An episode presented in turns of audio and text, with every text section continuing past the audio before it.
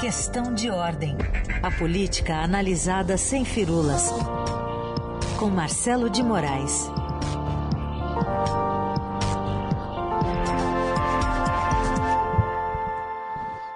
Oi, Marcelo, bom dia. Bom dia, Carolina. Bom dia, Heisen. Bom dia para todo mundo. Fiquei com inveja desse sol e dessa temperatura alta aí em São Paulo, porque aqui em Brasília tem aquele clima de pós-feriado, meu. Chuva e frio, viu, aqui.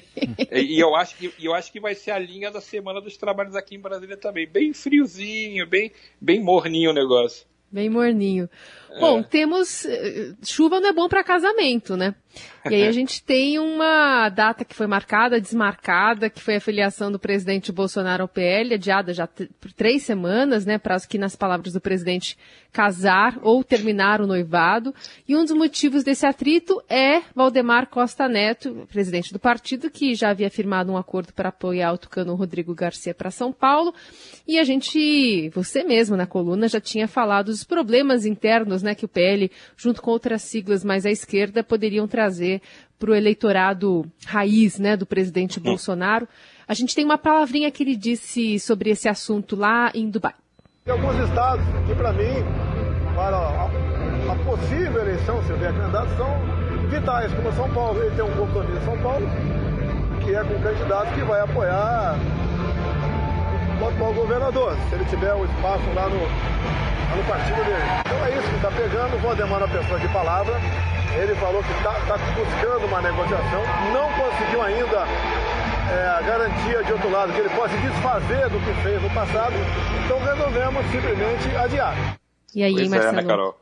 É, é, na verdade, o Bolsonaro resumiu uma parte, né, que é o apoio de, do PL em São Paulo ao governador João Dória, que é adversário político declarado, os dois, ele e Bolsonaro, não, não, estão as turras há muito tempo.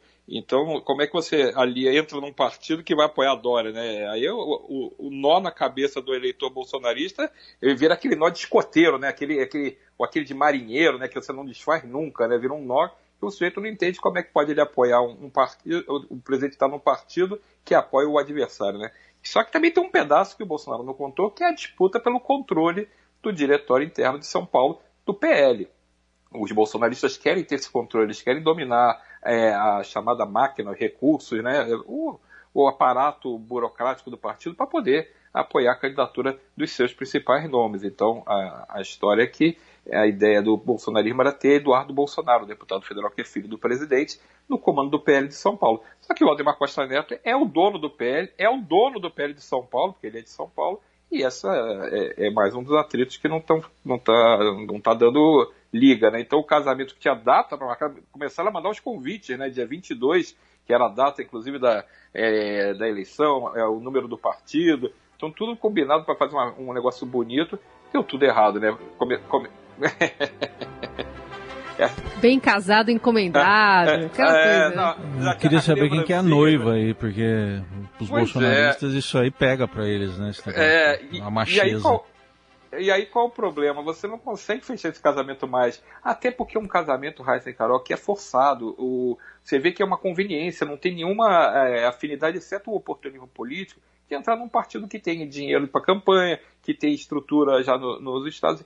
A ideia de Bolsonaro original não deu certo, que era criar seu próprio partido, que era, é, é, não conseguiu a, as assinaturas necessárias para fundar, a adesão para fazer ele funcionar. É um processo complicado você criar um partido, mesmo sendo presidente da República, não é uma coisa simples. Ele não conseguiu. Então ele fica procurando um partido que seria, acho que o nono ou décimo, já perdi até a conta, para ele se filiar e levar toda a tropa dele, levar todos os aliados. E não é assim que você faz. Cada estado tem uma peculiaridade. Como a gente sabe bem no Brasil, a política, ela não tem, ela veste uma camisa num estado e veste a camisa oposta no outro estado. Então o PL que é do Centrão, é um partido que faz isso, como o PP faz isso, como o MDB faz isso, e um monte de outros partidos. Então, para Bolsonaro conseguir fechar o pacote com o PL, é muito complicado. Só que vai ser muito complicado em qualquer partido. Eu acho que ele vai começar a ter aquela tendência de procurar talvez uma legenda menor que tenha, é, onde ele possa, ou pelo menos que não tenha problema em São Paulo, que é onde ele se preocupa mais por conta até dessa força do, do, do, do bolsonarismo em São Paulo.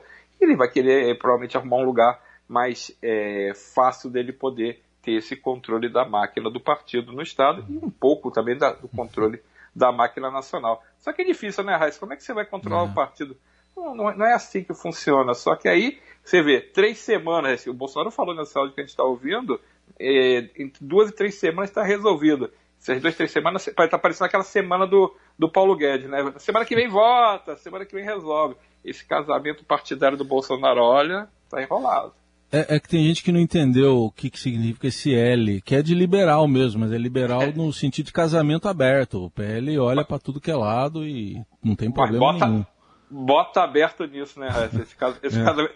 E assim, para quem não lembra, a gente lembra que PL foi aliado do presidente Lula no governo do Lula. O PL foi aliado da presidente Dilma Rousseff no governo Dilma Rousseff. O PL foi aliado do presidente Michel Temer no governo Michel Temer. E será aliado de todo mundo, porque é assim que funciona o Centrão e é assim que funciona boa parte do, do, das legendas uhum. no Brasil. O presidente da vez está lá, eles vão junto. Bom, enquanto isso tem a terceira via, assim chamada, que está perto de mais uma definição com as prévias do PSTB entrando na reta final. A eleição está marcada agora para domingo. Mas a gente vai ouvir também, para colocar aí no seu comentário, em contexto, o que disse ontem ah, em Bruxelas. O ex-presidente Lula está num giro pela Europa e ontem ele falou em reconciliação com Geraldo Alckmin, né, que está sendo acompanhado como possível vice dele. Eu já tenho 22 vices, já tenho oito ministros da economia, quando eu ainda nem decidi ser candidato. Eu tenho uma extraordinária relação de respeito com o Alckmin. Eu fui presidente quando ele foi governador. Nós conversamos muito. Não há nada que aconteceu entre eu e o Alckmin que não possa, sabe, ser reconciliado. Não há.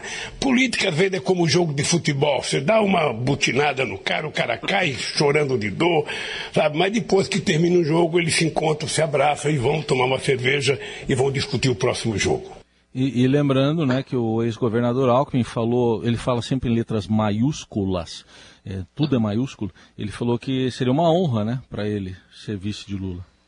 Pois é, você vê a que ponto que o, o, o quadro político ficou, né? O ex-presidente Lula, que era o, o, adversário e continua sendo né, adversário do PSDB, adversário tradicional, vai buscar um dos principais quadros do PSDB, mesmo deixando de, de ser tucano, né, que Geraldo Alckmin parece estar de malas prontas para mudar de partido, mas ele é a ficha número 7 do PSDB. Ele disputou duas eleições presidenciais é, contra candidatos do PT, né, como adversário do PT, uma delas diretamente que foi a eleição de 2006 contra Lula, e sempre representou o outro polo. É, tem o Fla-Flu, né? um dos dois é o Fla, o outro é o Flu. O PSDB era um desses dois polos, desse, dessa polarização que sempre teve na política brasileira, que agora está mais exacerbada, mas sempre teve. E agora cabe até agora como vice de, de Lula. Então, é, Lula está mirando com essa conversa o eleitor do centro. É óbvio que ele quer sair daquele campo mais só da esquerda. Ele está de olho nesse eleitorado que está desgarrado aí, que, que pode ir para qualquer um dos lados, dependendo do qual for o perfil da candidatura.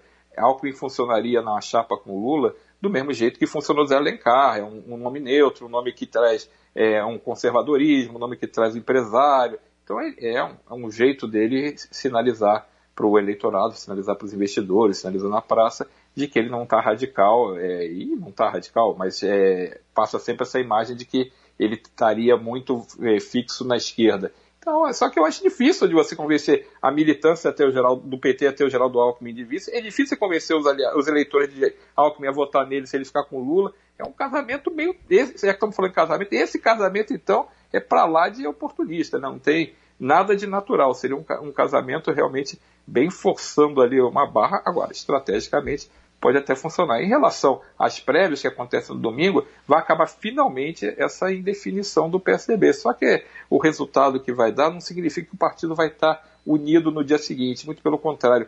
É um desgaste interno muito grande nessa disputa. O, o João Dória e Eduardo Leite vivem dizendo que a, as prévias não, não são para enfraquecer, mas são para fortalecer o partido.